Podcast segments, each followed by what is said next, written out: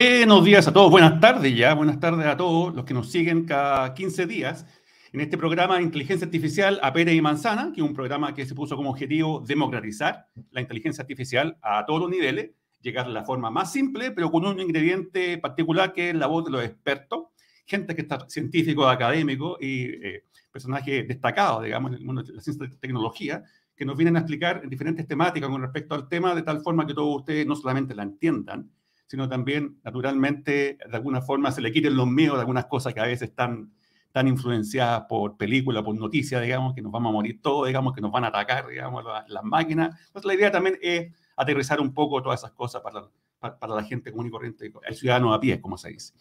Eh, básicamente vamos en el noveno programa ya, así que ya ha, pasado bastante agua bajo el puente, con muy buenos invitados y el invitado de hoy día no es la excepción, ¿cierto? Eh, y básicamente lo que vamos a ver hoy día es un tema súper interesante, digamos que a veces se pasa por alto y que tiene que ver con el hecho que todos de repente escuchamos por ahí, eh, en, un plano más menos técnico, hablar de lo neuronal y mucha gente se imagina rasgos generales de lo que es lo que es lo neuronal. Y a veces también escucha eso neuronal, o sea, que tiene que ver con las neuronas humanas, ¿cierto? Neuronas biológicas, y también lo escucha en el plano que está bastante de moda de técnica de inteligencia artificial, que se conoce como aprendizaje profundo o redes neuronales profundas, que son básicamente modelos matemáticos que se llevan a, la máquina, ¿cierto? Para resolver problemas importantes. Pero hay otra, hay otra corriente paralela que ya lleva bastante tiempo, digamos, eh, y es, eh, está marcando una tendencia bastante importante en el mundo, es sobre formas alternativas de cómo nuestra comprensión del sistema neuronal puede llevarnos a diseñar sistemas que, funcionando como las neuronas, ¿cierto?, resuelvan problemas interesantes. Ustedes me dirán, bueno, es lo mismo que lo otro. No, y aquí viene la diferencia. Esos sistemas neuronales que se estudian básicamente bajo, este, bajo esta corriente, digamos, este enfoque, básicamente se llevan a una máquina física, a circuito, a un chip. Y eso básicamente lo que hoy día se conoce como computación neuromórfica, o sea, la misma forma de las neuronas, biológica, o, lo más cercano a, y llevado a chip. ¿Y por qué ustedes dirán? Porque es la forma más eficiente de resolver un montón de problemas con el uso óptimo de, de, los recursos. Entonces, el invitado de hoy básicamente nos va a hablar sobre qué es lo que significa y qué es lo que implica para todos nosotros, digamos, la computación neuromórfica o computación, que está dentro de la letra de la computación con, eh, con base biológica, en el fondo, que tiene mucho, mucho impacto en la inteligencia artificial. Nuestro invitado hoy día eh, tiene un doctorado en biotecnología, es eh, un experto en, este tema y es investigador del Centro de, Neurociencia del Paraíso y además dirige el Laboratorio de Biología Computacional, ¿cierto? Y de la Fundación Ciencia y Vida. Y lo vamos a invitar, su nombre es Tomás Pérez Acle, así que lo vamos a hacer entrar acá. Hola Tomás, ¿cómo está? Gracias por aceptar la invitación. Hola John, muchas gracias por tenerme en tu programa, que muy bonita cortina musical por la demás. muy bonita, sí, aquí todo producido. todo producido, Gracias Tomás. Oye, primero vamos a recordar a, a nuestros espectadores o telespectadores que eh, están las redes acá eh, sociales, especialmente LinkedIn, eh, Facebook y YouTube, pero principalmente LinkedIn, pueden dejar sus mensajes o preguntas a nuestro invitado a medida que, que vamos avanzando.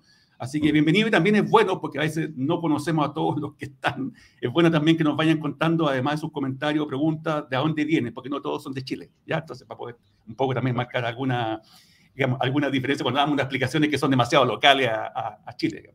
Oye, eh, Tomás, un poco a partir de esta conversación ya estaba hablando de este mundo de la computación eh, neuromórfica y sería bueno que la voz tuya como experto un poco explique en mayor detalle de qué se trata esto y qué implicancia tiene para, para, para todos nosotros, para ciudadanos a pie. Digamos. Claro. Sí, mira, yo creo que vale la pena hacer un poquitito de historia. No voy a volver a los fenicios, ¿ah? para que no, nos ubiquemos por, lo menos de siglo, ¿no? Eh, pero más o menos en el año 50, entre los 50 y los 60, eh, un grupo de investigadores propone una estructura que se llama el perceptrón. Y está el trabajo de Frank eh, Rosenberg, que tuvo. Rosenberg, exacto. que es uno de los, de los, padres del concepto del perceptrón. Y el, y el perceptrón era una, una propuesta en la cual lo que se intentaba era producir a partir de circuitos, porque eran circuitos en esa época, no eran circuitos eh, eh, no digitales, ¿no? Eh, que querían de alguna manera replicar el funcionamiento de una neurona. Porque Frank Rosenblatt era un fisiólogo, ¿ah? era un biólogo como yo, que de alguna manera se estaba yendo hacia el ámbito de la computación. Y él proponía esta idea de poder construir un circuito analógico que a punta de cables que se ponían en un lugar y en otro, una especie de, de protoboard, que son estos tableros con los cuales uno hace unos circuitos eh, a punta de cable, ¿no? Eh, que después termina siendo construido en una placa, proponía esta idea de construir una neurona, una neurona que fuera capaz de hacer ciertos cómputos, cómputos que venían con señales de voltaje que se metían en estos circuitos. Y ahí propone el perceptrón. Y se da cuenta que el perceptrón, este modelo de neurona artificial, eh, podía ser utilizado a medida que iba combinando distintos perceptrones en una unidad que pudiera hacer algún cálculo básico. De ahí nace este concepto que hoy día nos, nos lleva hablar hoy día de la, de la, inteligencia artificial y de la singularidad que probablemente tú has colocado como tema en varios de tus programas. ¿no? Entonces, ¿qué es lo que vemos? Vemos un, un fisiólogo que se mete en la, en la, computación y que de alguna manera propone un nuevo paradigma. Y de ahí explota el, el campo. El campo, la verdad, que se mantiene más o menos eh, dormido hasta los 80, 90 con el trabajo de Jan LeCun, donde aparecen este concepto de las redes neuronales profundas y con el trabajo de Hinton, que hoy día ambos están... Claro, eh, son bastante reconocidos claro, son bastante conocidos y son vicepresidentes de OpenAI y de Google eh, y de inteligencia artificial. Y de Facebook, ¿no? claro. Son, son, grandes próceres en el área, ¿no? Entonces, ellos lo que hacen básicamente es tomar la idea de, de Frank eh, Rosenblatt eh, y ponerle muchas más capas. Porque Rosenblatt estaba en lo correcto. Él, efectivamente, se puede hacer computación con estas unidades básicas que llamamos perceptrón, pero dado las limitaciones que él tenía en su época, recordemos que no usaba computadores, sino que usaba bien circuitos eh, analógicos. Claro, no podía efectivamente hacer esa computación eh, al nivel que la hacemos hoy día. Entonces, lo que, el trabajo de Hinton y de Kuhn lo que hacen es expandir y crear este concepto que hoy día hablamos de eh, aprendizaje profundo, ¿no? O de deep learning. Entonces, eh, todo lo que, lo que vemos es que hay un, una creación de conocimiento que se aplica en la computación que proviene de la biología. Entonces, viene todo el desarrollo y hoy día, ¿para qué hablamos? Podemos hablar de autos que se conducen solos, podemos hablar de eh, modelos de lenguaje que son capaces de, que incluso llevar a pensar a, a un científico, a un analista de, de, de, de Google, que había, teníamos... Que estaba tomando conciencia, claro. Sintiente, con, consciente de sí mismo, lo cual es claro. realmente una locura, como tú probablemente habrás sí. comentado en este programa otras veces, ¿cierto? Porque más bien tenemos un lenguaje que está entrenado, sí. un, un, autómata que está entrenado, ¿no? Exactamente. Y sabe, sabe responder nada más. Exactamente. Eh, hasta, hasta cosas tan, tan eh, locas como DALI, que son estos, eh, estos modelos de lenguaje que son capaces de generar eh, eh, imágenes. Cuando uno le ve hoy, tenemos una imagen de un patito navegando en un surf en el espacio, ¿no? y te tira una imagen como esa. Bueno. Eh, lo que pasa es que, si te das cuenta, en realidad, entonces es conocimiento biológico que se aplica a la computación. Y hay múltiples ejemplos que podemos citar. Pero en los 90 hay un investigador que, de Caltech que se llama Carver Mead que dice, oye, llevamos varios años en los cuales no hemos revisitado el conocimiento biológico. Los biólogos han aprendido muchísimo sobre cómo opera, sobre cómo funciona particularmente el sistema nervioso central. Y él propone, sería hora de que ahora volvamos a, remir, a revisitar el conocimiento biológico, particularmente cómo, cómo operan las neuronas a nivel del cerebro o el sistema nervioso central, y desde ahí sacar de alguna manera los planos para construir una nueva inteligencia artificial. Una inteligencia artificial que tiene el componente, como tú bien sabes, de software, pero también tiene el componente de hardware. De hardware claro, del fierro, del fierro. Del fierro, exactamente. ¿No? Del, del proceso Claro. Ahí se mantuvo congelando un poco el...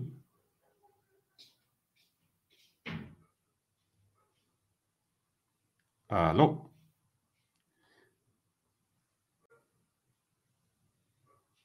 Parece que se nos anduvo cayendo un poco. Vamos a esperar un segundo ahí.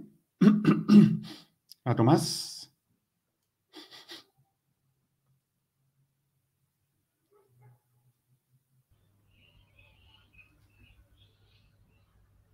¿Por ahí sí? ¿Ahí sí? Que te caíste. ¿Te caíste? Sí, ahí sí. Ahora está ahí arriba. Ahí está. ¿Fui yo el que me caí? Sí. No, no sé qué es lo que fue, pero tuve que sacar y volver a entrar. Solución informática.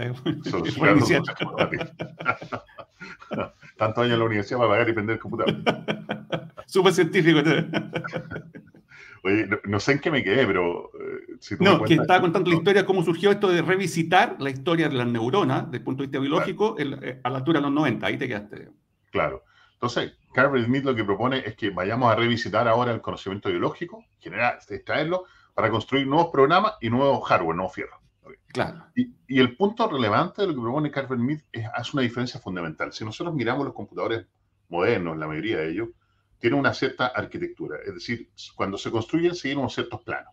Tenemos Exacto. el procesador central, tenemos las unidades de memoria, eh, tenemos las instrucciones que se llevan al procesador central, se llevan los datos a la memoria, después de la memoria pasa al procesador central, se ejecutan los datos, el resultado vuelve a la memoria y de ahí se, se sigue procesando. Entonces, esa que se llama la arquitectura de von Neumann, ¿cierto? que es el, investigador que diseña este tipo de arquitectura, tiene un montón de limitaciones. Una limitación súper relevante es lo que llamamos el paralelismo. Si nosotros pensamos en nuestro cerebro, nuestro cerebro tiene, y, voy a, y, seguramente no voy a exagerar, miles de millones de neuronas, ¿cierto? Por ponerles un ejemplo, la retina de un ser humano tiene más o menos entre 200 y 400 millones de neuronas. El, número no está totalmente claro, por eso es un número como ese. Entonces, cuando digo ah, miles de millones de neuronas en el cerebro, no, estoy exagerando, ¿no? Y esas neuronas computan de manera paralela. Están todo el rato disparando, mandando señales entre ellas, computando. Son capaces de tomar la imagen que yo estamos viendo ahora a través de nuestros ojos, codificarla en la retina con estos 200 o 400 millones de neuronas, hablarle en una codificación particular al cerebro y el cerebro en paralelo es capaz de tomar esa información e interpretar, dar una interpretación del ambiente o eh, predecir, por ejemplo, que si voy corriendo muy rápido y, me acerco a un árbol, me voy a pegar. Ese tipo de computaciones son computaciones que se hacen a nivel del sistema nervioso central. Eh, los computadores no funcionan así. Por mucho que tengamos múltiples núcleos, un computador con múltiples núcleos puede tener, no sé, de los como los que tengo en el laboratorio, 128 eh, núcleos de cómputo, que suena súper bien, muy grandote. Pero estamos hablando de... no se compara, pero no se compara ese orden de magnitud del ser humano. Absolutamente, no se compara el orden de magnitud. Entonces alguien dice por ahí, ah, pero mira, lo que están hablando estos personajes acá en, Internet no tiene sentido porque yo conozco que eh, uno puede entrenar redes neuronales muy profundas, muy grandes, estos modelos de lenguaje, por ejemplo, con 150 mil millones de parámetros, de nuevo no exagero, eso es real, 150 millones de parámetros. Y increciendo, más encima. Increciendo, claro, ahora el tuyo y uno más, es como en el póker, ¿no? Alguien sacó uno de 150 millones, ahora va el de 200. Eh, claro, pero para eso entrenan en miles de GPUs, de unidades de procesamiento gráfico, que funcionan en paralelo en grandes centros de cómputo. Y no lo puede hacer cualquiera, po. no lo puede hacer cualquiera. Claro, no, lo puede hacer cualquiera. Lo pueden hacer digamos. Google, Facebook, eh, OpenAI, IBM. Eh, IBM quizá, y, para contar, ¿no? El resto de los mortales no podemos trabajar en ese mundo, ¿no? Entonces, tenemos, efectivamente, a ese nivel, yo tengo que, yo puedo efectivamente acceder a cientos, miles de unidades de procesamiento, pero de nuevo, no estamos en miles de millones de unidades de procesamiento. Entonces, MIT lo que propone es, vamos a construir ahora una nueva computación que va a estar basada en procesamiento y él lo llama masivamente paralelo. Claro. Y este procesamiento masivamente paralelo significa que hay que ir a construir chips, hay que ir a construir circuitos. Fierro, ¿ah? fierro, hardware. Procesadores, fierro, claro. Que tenga esta capacidad de miles de millones de procesadores. Eh, una primera aproximación la, la miramos en las unidades de procesamiento gráfico, las GPUs. Una GPU potente, como la que tenemos, por ejemplo, en el laboratorio, de, la serie NVIDIA, de las A100, por ejemplo, eh, tiene más o menos 32.000 núcleos de cómputo. Pequeñitos, ¿ah? Bueno, núcleos muy chiquititos que, que, no hacen mucha cosa, que saben hacer dos o tres instrucciones, pero con eso uno puede así procesar. Pero que en paralelo son poderosos, que en conjunto son poderosos. Son muy poderosos, ¿no? Eh, es un poco la idea. Pero esto, pero esto es la exageración. Vayamos a los miles de millones de neuronas, tal que seamos capaces efectivamente de, una cosa que, que, promete la computación neuromórfica y es, y es la primera eh, vez que nos enfrentamos a este paradigma, que es el entrenamiento permanente o el, aprendizaje continuo. Continuo. Porque en el, paradigma anterior, uno entrena una red neuronal, la entrena en, cientos, miles de CPU, ¿cierto? Se gasta toda la plata del mundo, además produciendo una cantidad de CO2 que te encargo. El, la huella Antipológico total, digamos. Claro, la huella de carbono entrenar esos modelos debe ser gigantesca. ¿no? Sí, Uno necesita Mira, es, interesante, esta, yo sé que no es el tema, pero una, una instalación como la que utiliza OpenAI para entrenar puede requerir una planta de energía tan grande como la que alimenta Copiapó. Estamos hablando de 20 megawatts por hora. Claro, increíble. increíble. Para, solamente para entrenarla. Llamarla a entrenar y van a por un par de semanas. Exacto.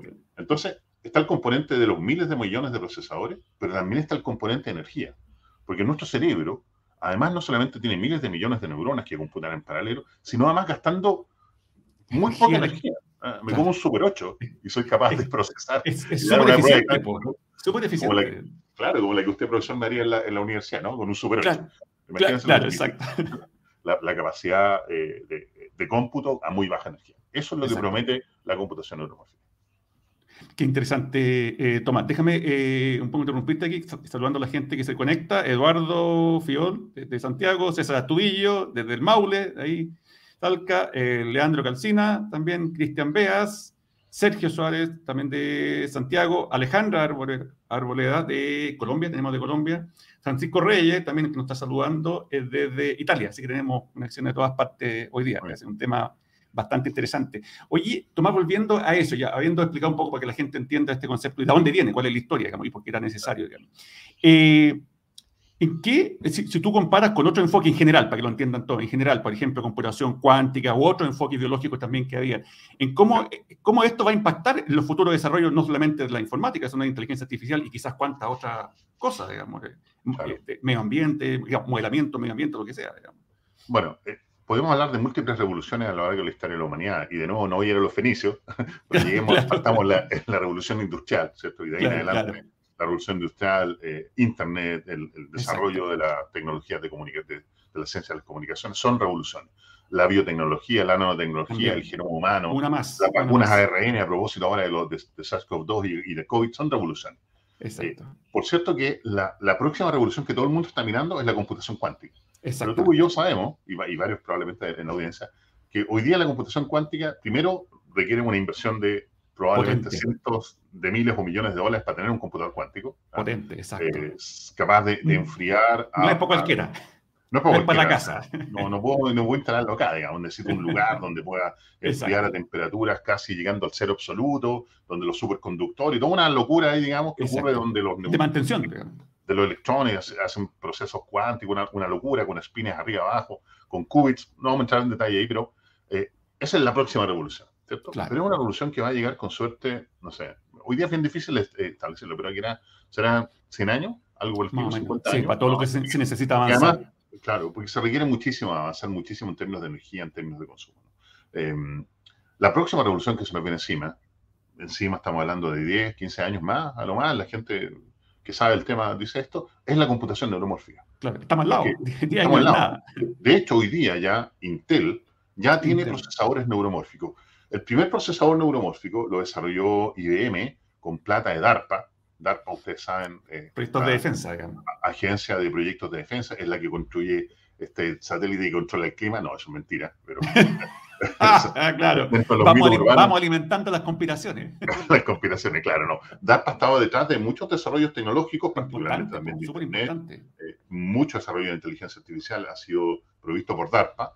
Eh, y, otros desarrollos en nanotecnología, los láser, etc. ¿no?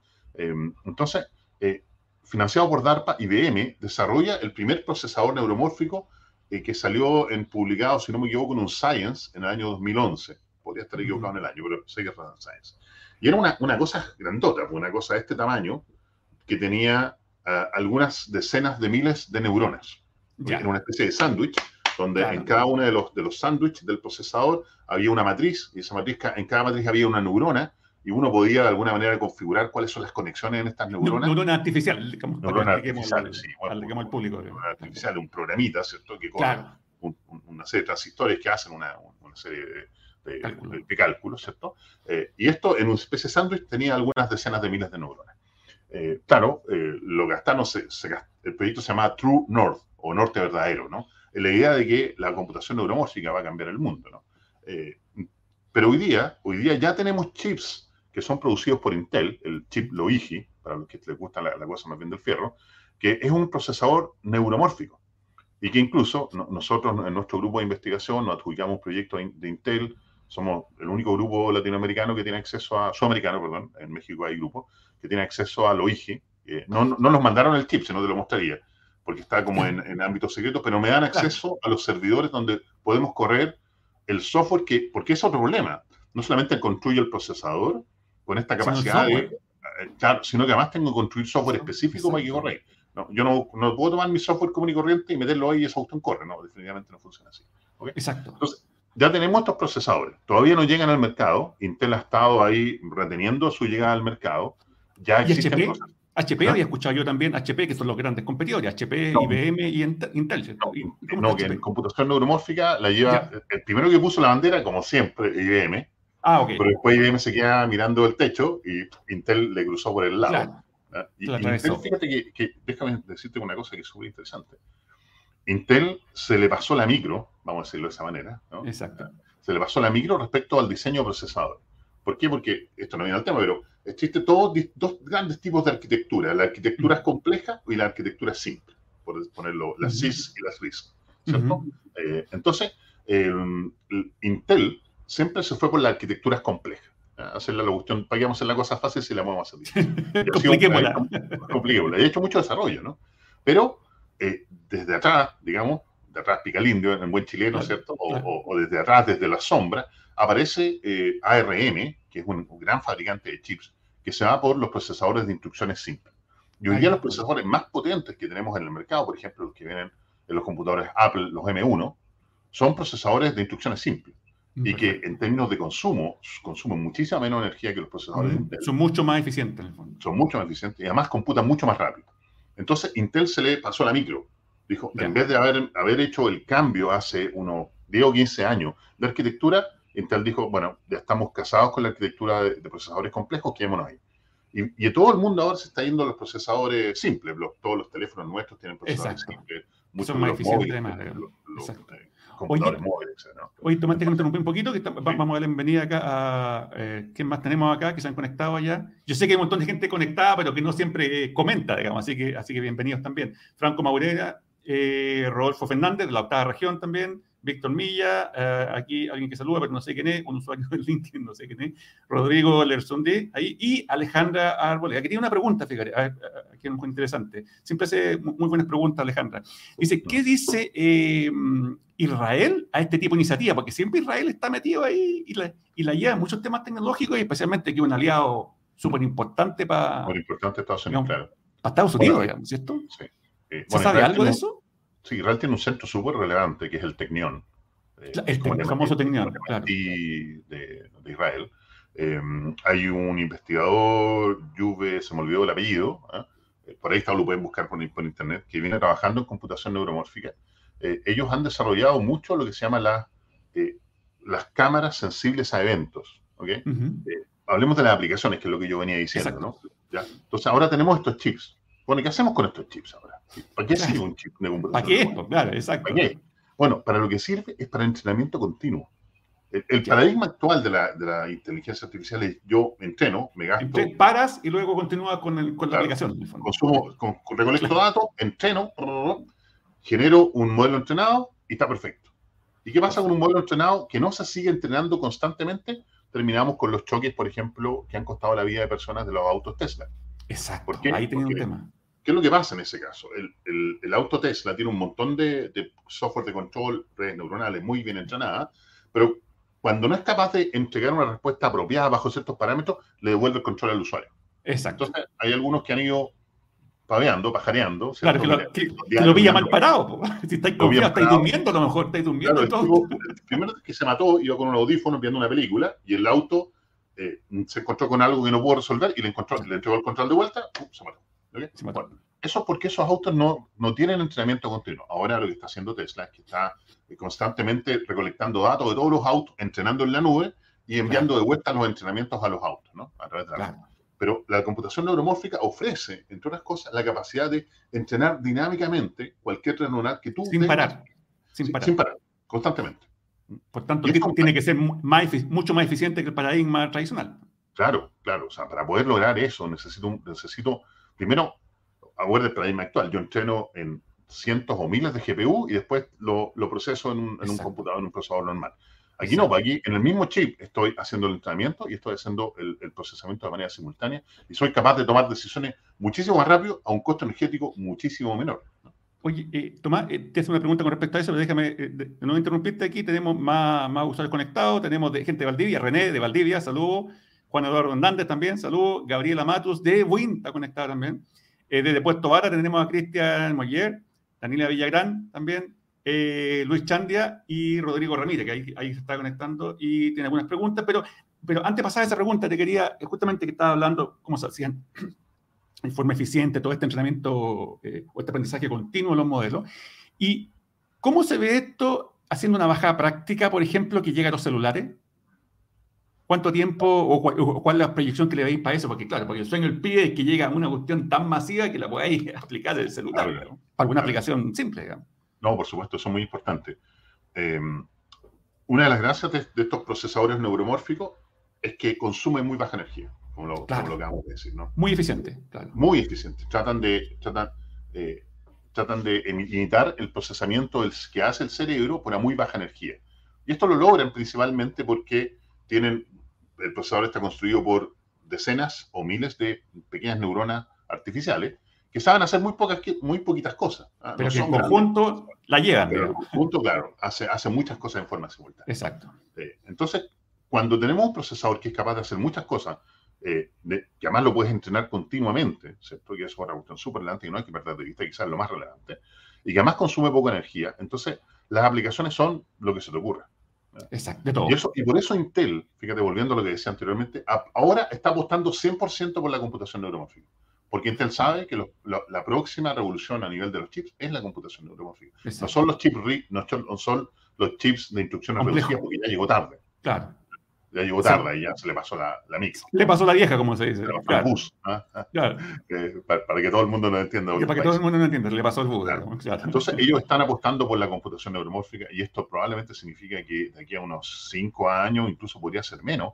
Esto pasa mucho con, con los temas relacionados a inteligencia artificial, como que cualquier cifra que uno tire se queda corto. Siempre te sorprenden antes, ¿no? Porque además las lucas entre medio también, pues están grandes, grandes high-tech que están poniendo una cantidad de recursos, pero imagínate Intel, que es el principal fabricante de chips del mundo, sabe que ya tiene perdida la carrera.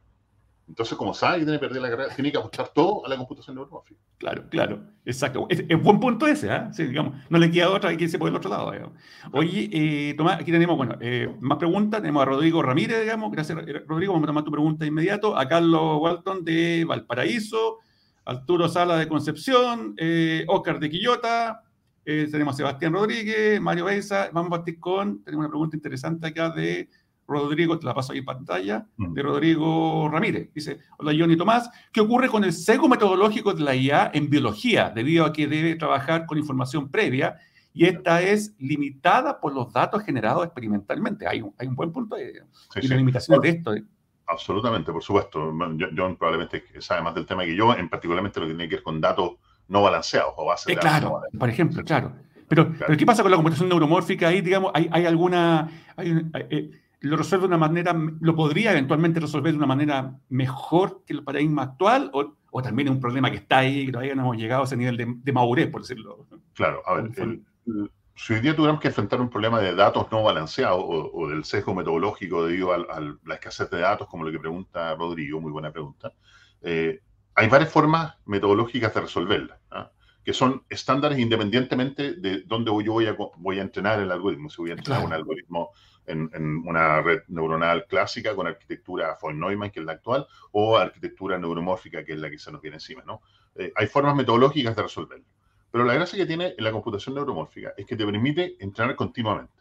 Entonces, eventualmente, uno podría pensar en que yo estoy, particularmente en ciencia biológica, que es el área de la cual yo vengo, ¿no? Eh, uno podría estar generando experimentos de manera continua y a partir de los resultados de esos experimentos entrenar continuamente estos, estos procesadores que van a ser capaces de entender los nuevos datos que están llegando.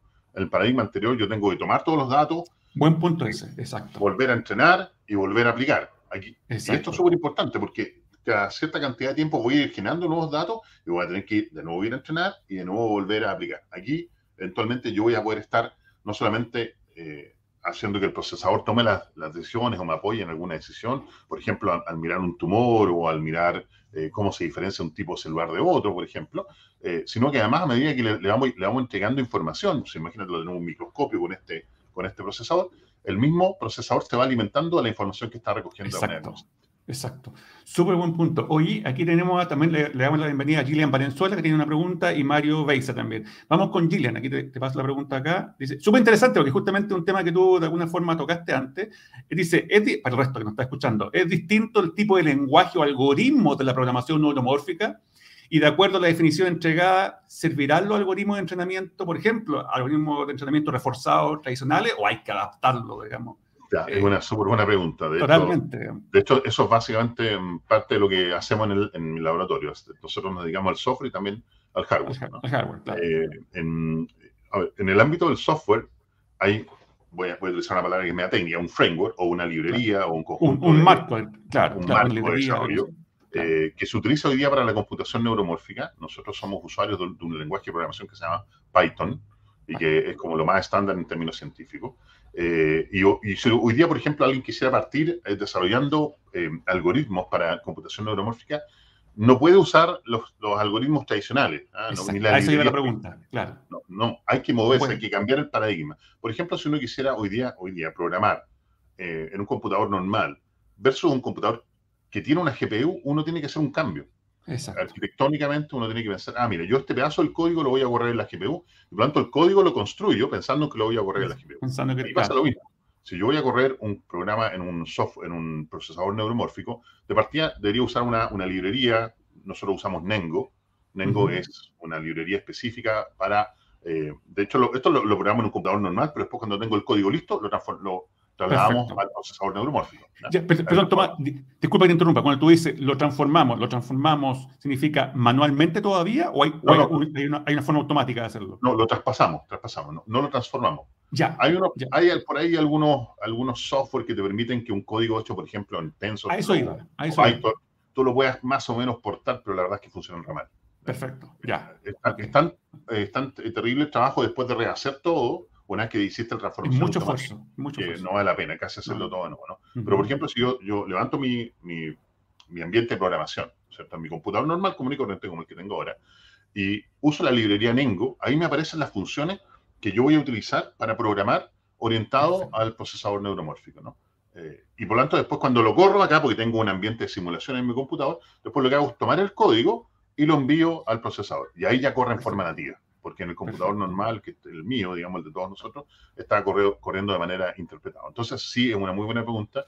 Requiere un software nuevo, un, ambiente nuevo, que eh, hoy día es Nengo el que la lleva, eh, y además requiere un diseño donde tengo que pensar en que cada, cada neurona tiene un conjunto de instrucciones muy reducido. Y por lo que tanto, yo a medida que voy combinando las distintas neuronas, voy produciendo el, el cómputo. Y la otra cosa relevante es que a, diferencia de las neuronas tradicionales del ámbito de las redes neuronales, ¿no? artificiales, donde eh, yo le meto una, una función, eh, una señal, y tengo una función programada en la neurona, y esa función lo que hace es de alguna manera tomar la señal de entrada y convertirla en una señal continua. Estas neuronas son discretas, disparan unos o ceros.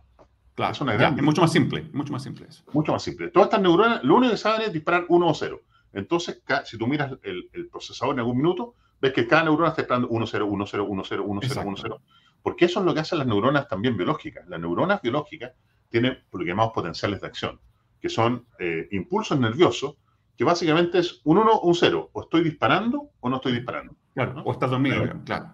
O estoy dormido. Entonces, ese es, eh, tengo que pensar de esa manera también para programar en, en, a un hardware neuronal. O sea, es un cambio, es un cambio como ha pasado en muchas cosas en computación paralela, en computación cuántica, tienes que cambiar totalmente el paradigma y si cambias el paradigma, te cambian todas las herramientas que están de ahí para adelante, digamos, tanto el software digamos, como, como, la herramienta de diseño.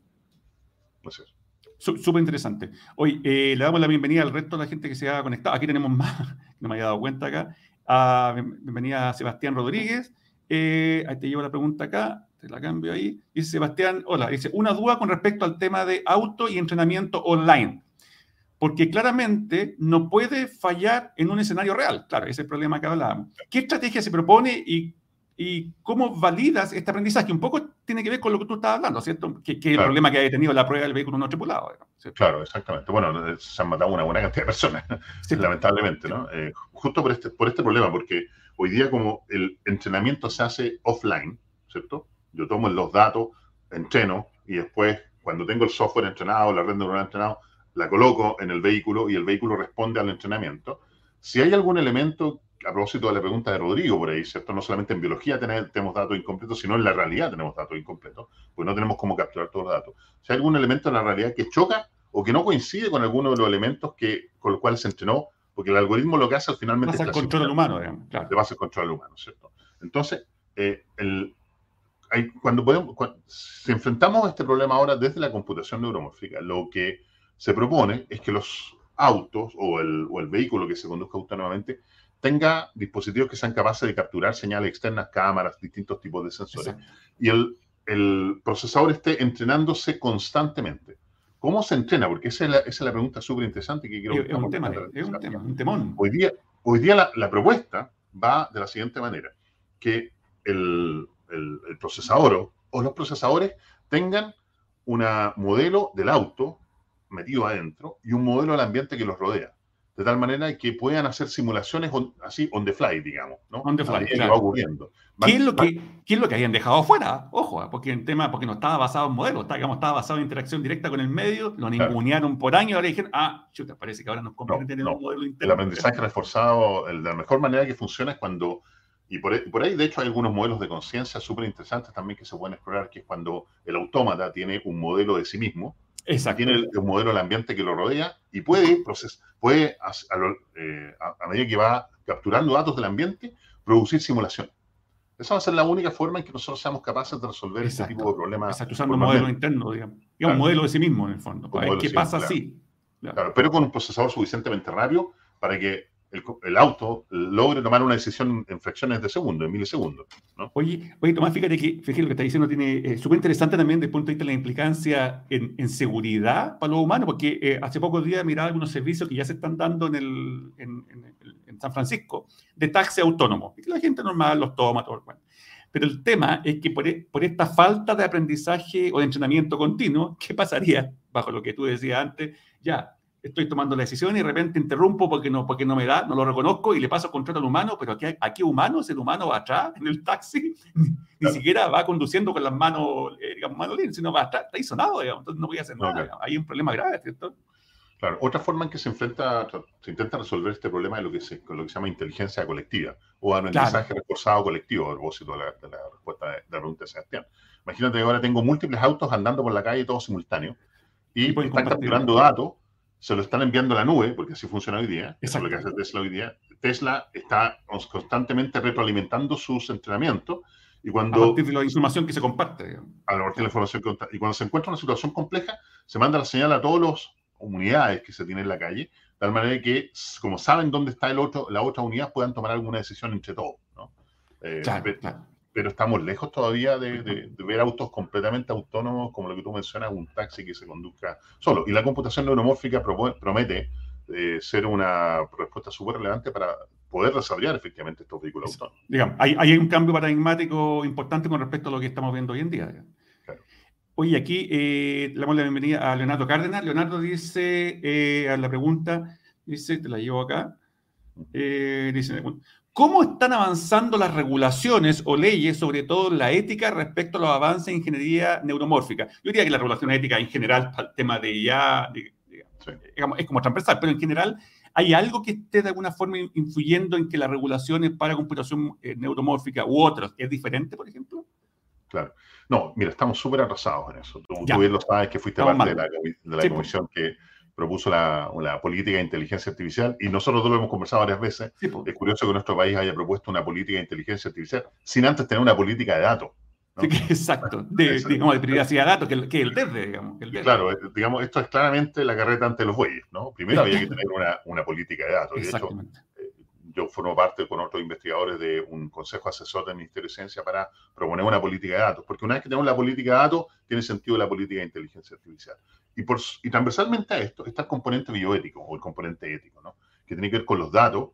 Los datos, ¿a quién le pertenecen los datos? ¿A quién le pertenecen tus datos que tú subes a las redes sociales?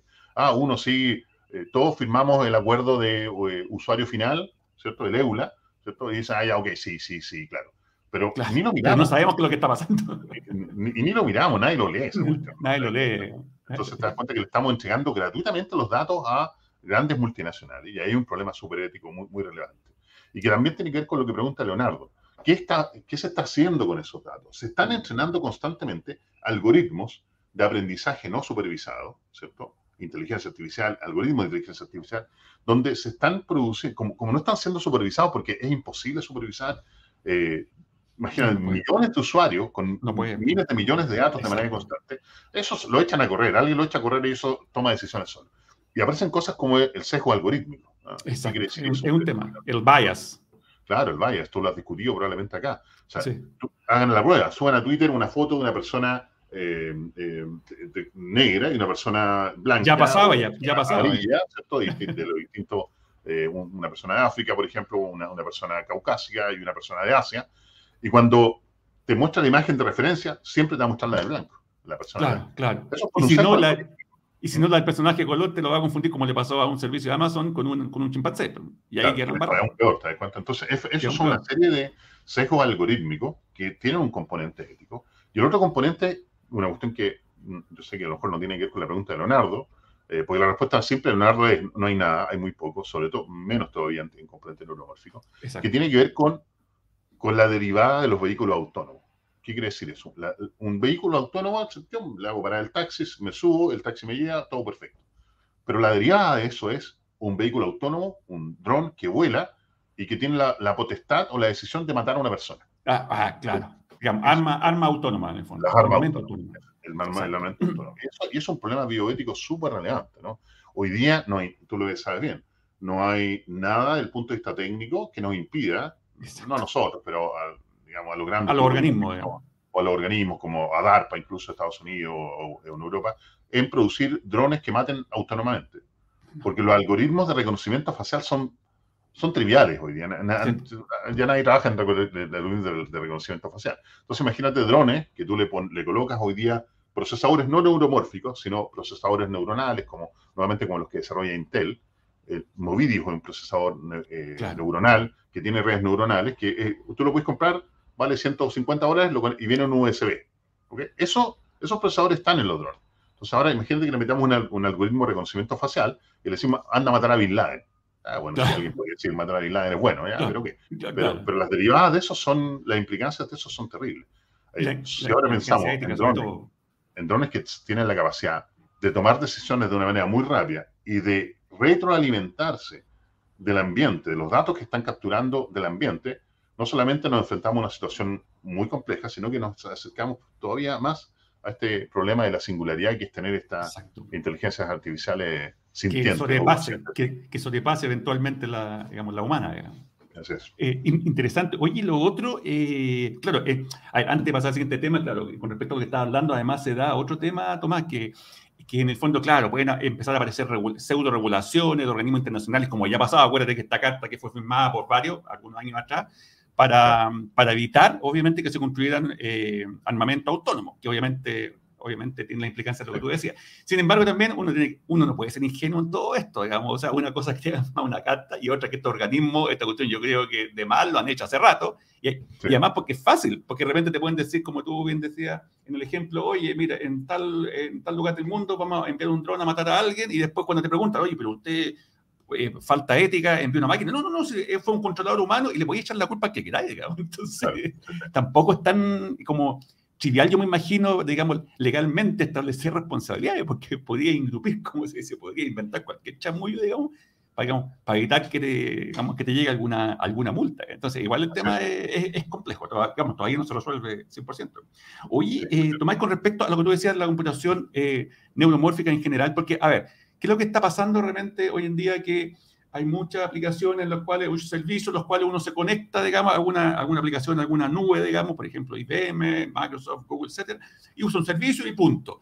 Pero con todo lo que tú me has dicho, yo creo que el tema del servicio de computación neuromórfica no es, no es tan trivial, ¿por cierto? Porque no es llegar y usar algo nomás, porque hay un, todo un cambio por detrás, ¿cierto? O, o, empresas como Intel están trabajando que sea un servicio tan transparente que en realidad tú, que no entiendas nada, puedes usarlo igual, digamos. ¿O no está así? No, hoy día está completamente en el ámbito de la, investigación. Eh, Intel tiene la Intel Neuromorphic Research Community o comunidad de investigación en computación neuromórfica, de la cual nuestro laboratorio pertenece, eh, que se hacen concursos cada cierto tiempo y se seleccionan grupos para que se le den acceso remotamente sobre todo a los que están fuera de Estados Unidos, a los que están en Estados Unidos, algunos les mandan los procesadores. Nosotros que ah, estamos fuera tan chiquitos no, no, nos van a mandar nunca el procesador. los procesadores neuromórficos por el minuto tienen prohibición de, de exportación, porque están en el ámbito de la investigación todavía. Perfecto. Eh, y los los actores hoy día en, en Perdón, perdón, pero la prohibición no tiene nada que ver con temas de seguridad nacional, solamente con el tema de investigación. Ah, ya, sí, son, por seguridad nacional por el minuto, claro. Okay. Eh, pero esto, ha sido, esto no, no, es, no, no, es nuevo, ha pasado antes con procesadores y con computadores muy grandes, ¿no? Eh, por el minuto de prohibición de, de, exportación, ¿no? Entonces, eh, hoy día no hay hardware neuromórfico, procesadores neuromórficos disponibles en ningún lado porque los dos grandes actores son IBM e Intel. Intel.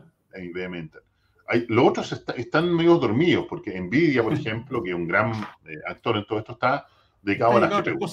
Exacto, eso te iba a decir. Y piensa que la GPU va a resolver el problema. Cuando la GPU es un problemazo, porque resuelve muchos problemas, ¿cierto? Hay, ámbitos de computación de alto rendimiento que hoy día no podrían ser resueltos si no es gracias a la GPU, modelamiento climático, vos que estamos peleando contra el cambio climático, o, o, diseño de proteínas, o ingeniería, distintos ámbitos, ¿no? Diseño incluso avanzado. Eh, pero en el ámbito de computación neuromórfica no existen, estos son los únicos dos actores que existen todavía en el mundo. Probablemente hay algunos chinos haciendo algo que nadie tiene Seguramente, que no nos extrañe, van a aparecer de, la nada. claro, y, van a, y, van a, aparecer con algo mejor que todo que lo, que lo, eh, lo más probable. Lo, más probable. Oye, aquí tenemos otra pregunta de Sebastián Rodríguez, te la, te la, paso ahí. Dice, dice, Tomás, ¿qué casos en la vida real están hoy implementados con esta estrategia de, eh, computación neuromórfica? No, ninguno. Ninguno. Lo único, ah, lo, único, que podríamos mencionar, lo mencioné hace poco a propósito de la pregunta de, de otra eh, auditora por acá, eh, es el desarrollo de lo que se llama las cámaras basadas en eventos. Las cámaras basadas en eventos son cámaras que, la cámara normal que tenemos en nuestros teléfonos o en, cualquier eh, cámara normal, está filmando todo. todo. Entonces hay un montón de cosas que no te interesa filmar si, si estás interesado solamente en los cambios. Y esto viene de la retina. En la retina nosotros tenemos células especializadas, neuronas. Una cosa súper interesante, hoy día nosotros consideramos la retina como parte del sistema nervioso central, como una prolongación del cerebro. ¿ah? Eh, lo mismo la lengua y el estómago. De hecho, el estómago tiene más neuronas que la retina. Qué interesante. Sí, claro. El segundo, el segundo cerebro, le decimos por ahí.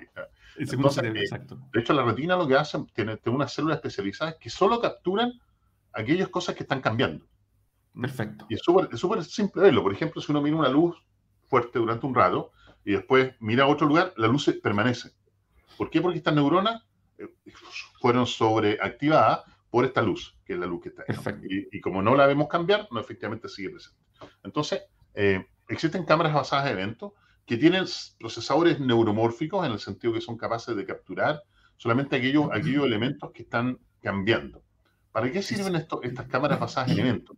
Para detectar, eh, eh, por ejemplo, una típica aplicación es detectar em, eventos transientes en el espacio un objeto que se va moviendo. Entonces, imagina, tú tienes un fondo de estrella, para los efectos de una cámara de alta velocidad, eso no se mueve. Claro, exacto. Está, está, fijo porque está tomando muchas fotos durante mucha, mucha velocidad y realmente pasa un, un cometa. Y a ti te interesa, no te interesa capturar las estrellas porque están ahí, digamos. Te interesa el cometa, no, el, resto, el resto no se, claro, el resto no se mueve, eh, entre comillas. Entonces, claro, entonces con aplicaciones actuales, detectar el cometa es un lío. Se puede, hay que aplicar métodos de inteligencia artificial y seguimiento de objetos, se puede. Pero con las cámaras basadas en eventos es casi automático. Porque el resto de, la, de, de las estrellas que están fijas no están fijas, no las captura la cámara. Claro, claro. Y con la cámara basada en eventos sí capturas el cometa. Y eso son aplicaciones. interesante. Son aplicaciones de eh, computación neuromórfica más, más pedestres, porque no, no, son grandes procesadores, son pequeños procesadores que son construidos en base a, probablemente quizás alguno de ustedes los conocen, son las FPGAs, ¿cierto? Que son, son eh, tarjetas que, lo que hacen es procesamiento paralelo, eh, que son como una especie de proto eh, GPU, ¿ah? una proto GPU que son procesadores especializados gráficos, digamos, digamos de alto rendimiento. Oye, oye, Tomás, fíjate interesante, digamos, bueno, todo lo que estaba hablando, digamos, para dónde va la computación neuromórfica. y ¿Qué es lo que se espera de aquí ahora, un poco ya pensando en el, en el futuro, para dónde va esto y, cómo esto va, si es que lo va a hacer en algún momento, cómo va a congeniar, por ejemplo, con el mundo que está trabajando en la computación cuántica? Porque tú bien decías, claro, que esto va a tener un desarrollo, avance mucho más rápido eh, que, la, que la computación eh, cuántica. Pero yo me imagino que en algún momento esto se puede unir o tú lo ves definitivamente como, como dos, dos corrientes en paralelo. Claro, por el minuto son dos corrientes en paralelo porque como lo mencionábamos, para tener un, computador cuántico requiere muchísima energía. O sea, hoy día gasto más energía en enfriar los superconductores con los cuales se construye el computador cuántico que con la energía que yo requiero para que funcione. El enfriamiento es parte del funcionamiento. ¿no? ¿no? es como los computadores actuales que, por ejemplo, acá nosotros tenemos un data center en el laboratorio pequeñito, donde tenemos todas estas máquinas grandotas corriendo, y nosotros enfriamos el ambiente porque eh, las máquinas están generando las múltiples unidades de procesamiento que tenemos, están generando mucho calor. Y si no enfriamos el ambiente, la, la unidad se funde. Claro, en el caso del computador cuántico, yo requiero para que funcione bien, super enfriar, llevarlo a casi cero absoluto. Entonces gasto muchísima energía. Y por otro lado, los problemas a los cuales están los computadores cuánticos hoy día eh, dedicados son problemas cuánticos. ¿ah? Eh, aunque yo he visto algunas aplicaciones, quizás tú también, como a cosas de optimización, como el problema del vendedor viajero y cosas como esa, ¿no? Eh, y ahí viene toda una Pero que tampoco se justifica mucho, por la, la, diferencia en eficiencia de los resultados actuales es como, es como la nada misma. Digamos, que... Estamos a muchas décadas probablemente de pensar en aplicaciones de computación cuántica que, que, podamos tener en nuestros teléfonos o en nuestros computadores de la casa. Eso es un hecho. ¿no? Y que realmente te resuelvan problemas interesantes que se justifiquen, porque de repente yo he visto algunos ejemplos por ahí dando vueltas, digamos, en cosas que uno se pregunta, bueno, pero si esto lo hace con métodos actuales, más rápido, más simple, sin complicarte, y la diferencia, cuando miden, por ejemplo, el rendimiento, eh, no lo justifica. No lo justifica. Hay ciertos problemas que sí lo justifican, son los, claro, exacto. los problemas cuánticos, ¿no? Como calcular función de onda y cosas por el estilo. Por ejemplo, claro, pero, hay otros que son tan triviales que, claro. Donde, donde incluso uno piensa que NP igual a P. hay un, un tema matemático interesante. Claro, un tema de complejidad computacional. De complejidad computacional, claro. Oye, eh, Tomás, bueno, ya, Pero déjame una, una, una cosita. Eh, es difícil que se mezclen, porque la gracia que tiene la computación neuromórfica no es que te, además te provee de estos cientos de miles o eventualmente miles de millones de neuronas, ¿cierto? Sino que a su vez el requerimiento energético es muy bajo. Es muy, muy bajo, ¿no? Y, y, por lo tanto el paradigma se separa completamente solo del punto de vista, aunque incluso la computación cuántica sea más poderosa, que es la computación neuromórfica, el requerimiento energético que tiene la computación cuántica es gigante. diferente. No, es imposible de, resolver, sobre todo para dispositivos móviles. Sí, exacto. Oye, Tomás, y bueno, ya nos va quedando poco tiempo, ya, ya estamos, ya nos quedan unos minutos. Ahí, eh, bueno, hemos tenido bastante participación hoy día. Eh, si alguien quiere ahí, las últimas preguntas las podemos hacer a Tomás, ahí que, la, que las transmita. Pero, pero antes de eso, te quería también, eh, a ver, quería tomar el ejemplo que pusiste con el, por ejemplo, con la observación del, de lo, ¿cómo se llama? De, los cometas, por ejemplo, cosas por el estilo, que en el fondo habían estos sistemas neuromórficos especializados para detectar solamente las cosas que cambian. Que, que de hecho tiene un asidero en, en, el, en, la historia que en computación teórica es lo que, se, lo que se llamó el famoso problema del frame, que básicamente tenía que, digamos, tenía, porque es la base de, lo que se conoce hoy día como reconocimiento patrón, en el fondo, detectar básicamente entre diferentes escenas qué es lo que, qué es lo que se mantuvo inalterable y qué es lo que cambió, pues, porque ahí está la clave. Y se me ocurrió que con el ejemplo que estáis dando perfectamente la, computación neuromórfica y algo que se aplica en forma natural, por ejemplo, el problema de detección de anomalía. De todo un mundo que hay, detecte qué es lo que está cambiando. Por ejemplo, en, el ámbito financiero, no sé, tenéis que determinar transacciones de tarjeta de crédito fraudulentas. Bueno, hay una que se va a destacar del resto, hay algo que es diferente. Entonces, yo creo que igual tiene, digamos, a futuro, digamos, en un medio plazo, tiene bastante aplicaciones interesantes, ¿cierto? Sí, las aplicaciones son, yo diría, ilimitadas, ¿no? Porque, Exacto. Eh, uno igual siempre, es súper interesante, a una pregunta que nos hicieron. Si es cierto, hoy día hay mucho desarrollo en inteligencia artificial, particularmente con redes de aprendizaje profundo, ¿cierto? O, o de aprendizaje reforzado, ¿cierto? O aprendizaje reforzado basado en, en, inteligencia colectiva, que es como un poco lo último que está trabajándose. Eh, uno también puede encontrar una forma de traducir eso en un lenguaje necesario para llevarlo a la computación neuromórfica. ¿no?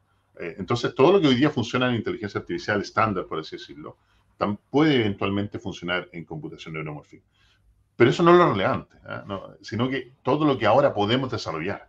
Exacto, lo que podemos resolver. Lo que podemos llegar a resolver o, los nuevos algoritmos que podemos llegar a, a obtener las nuevas aplicaciones en particular. Nosotros estamos trabajando en aplicaciones basadas en retina. Eh, lo que nos interesa a nosotros es poder eh, modelar, hacer un, modelo de retina que sea capaz de eh, codificar apropiadamente las señales que nosotros capturamos por una cámara. Y esto es una cuestión súper interesante, sin video. Porque es otra cosa súper interesante. Que es lo mismo que pasa con las cámaras basadas en eventos.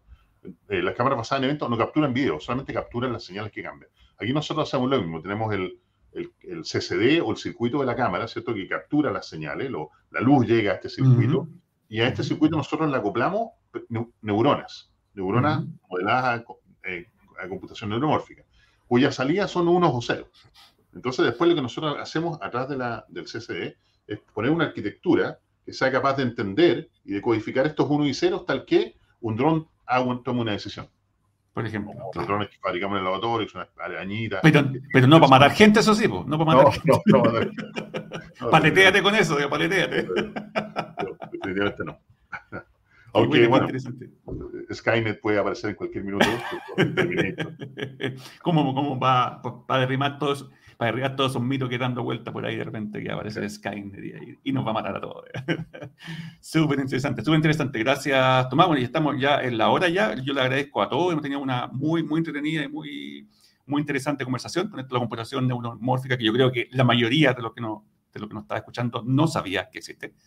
generalmente se queda con el con lo que se está transmitiendo en el mundo de la computación cuántica, digamos. Y obviamente tiene más impacto de lo que uno cree en temas como inteligencia artificial o temas más tangenciales, como, como tú bien decías, eh, Tomás, el tema de modelamiento ambiental, que ahora que se ha puesto tan de moda, digamos. Bueno, de hecho, por ahí la, laboratorio empresa DeepMind, de hecho, hace poco anunció que ha desarrollado un modelo que se podía adelantar no sé cuánto rato que venga un fenómeno natural, digamos. Entonces, mm. obviamente están pasando, ahora no sé si, qué tan verdad eso o no, pero por lo menos eso es lo que están digamos, por ahí publicando, No, publicitando, publicando, porque de hecho fue parte de un, fue parte de un paper, parece, en, Nature, parece, si no me equivoco, en Science, no me acuerdo dónde. Entonces, se están dando cosas bien interesantes. Así que te agradezco, Tomás, digamos, toda la, toda la información y compartir todo este conocimiento con nuestra audiencia. Eh, lo invitamos, con, eh, si alguien tiene más dudas, le faltó el tiempo ahí, a contactarse con Tomás. Eh, Tomás, tú tenés tu red aquí en LinkedIn, pero yo creo que más usáis Twitter, ¿o no? Twitter, LinkedIn y, y además siempre pueden buscar, hacer un googleazo, ¿no? Usamos un verbo, un, neologismo. Un neologismo, claro. Así que encuentran a todos nosotros por ahí. Eh, exacto. Así que quienes, quienes, quienes quieran eh, contactar a Tomás ya tienen LinkedIn o también Twitter ahí, por ahí lo pueden, digamos, pueden conversar con él y pueden seguir conversando estos temas tan apasionantes, especialmente en la computación neuro, neuromórfica. Así que te damos las gracias, Tomás. Muchas gracias, por, por, haber venido, por haber aceptado y por, y por ah, aguantarnos en este rato ahí lleno de lleno de brainstorming de cosas de lo que es el futuro. Así que muchas gracias. Esperamos después, a lo mejor, invitarte para otra ocasión a hablar, de, otros temas relacionados. Así que muchas gracias, Tomás. Gracias. Y, para el resto, bueno, quedamos hasta acá, ya, ya estamos en la hora ya. Eh, ha sido otra sesión eh, súper interesante, exitosa, digamos. Hemos tenido un muy buen eh, científico invitado a hablar de estos temas en, en simple. Así que le agradecemos a todos por la participación. muy, muy interesantes la, las preguntas, como siempre. y obviamente eh, requiere mucho más tiempo para ese, para, para, contestarla, pero obviamente eh, vamos a tener otra sesión igual de interesante en 15 días más, así que los invito, ¿cierto? Así que era nuestro invitado hoy día, ¿cierto? Y a compartir la red esto que está pasando, porque yo creo que de alguna forma estamos, como decíamos al principio, eh, democratizando la inteligencia artificial al alcance de todos. Así que bienvenido y hasta luego a todos y nos vemos en 15 días más.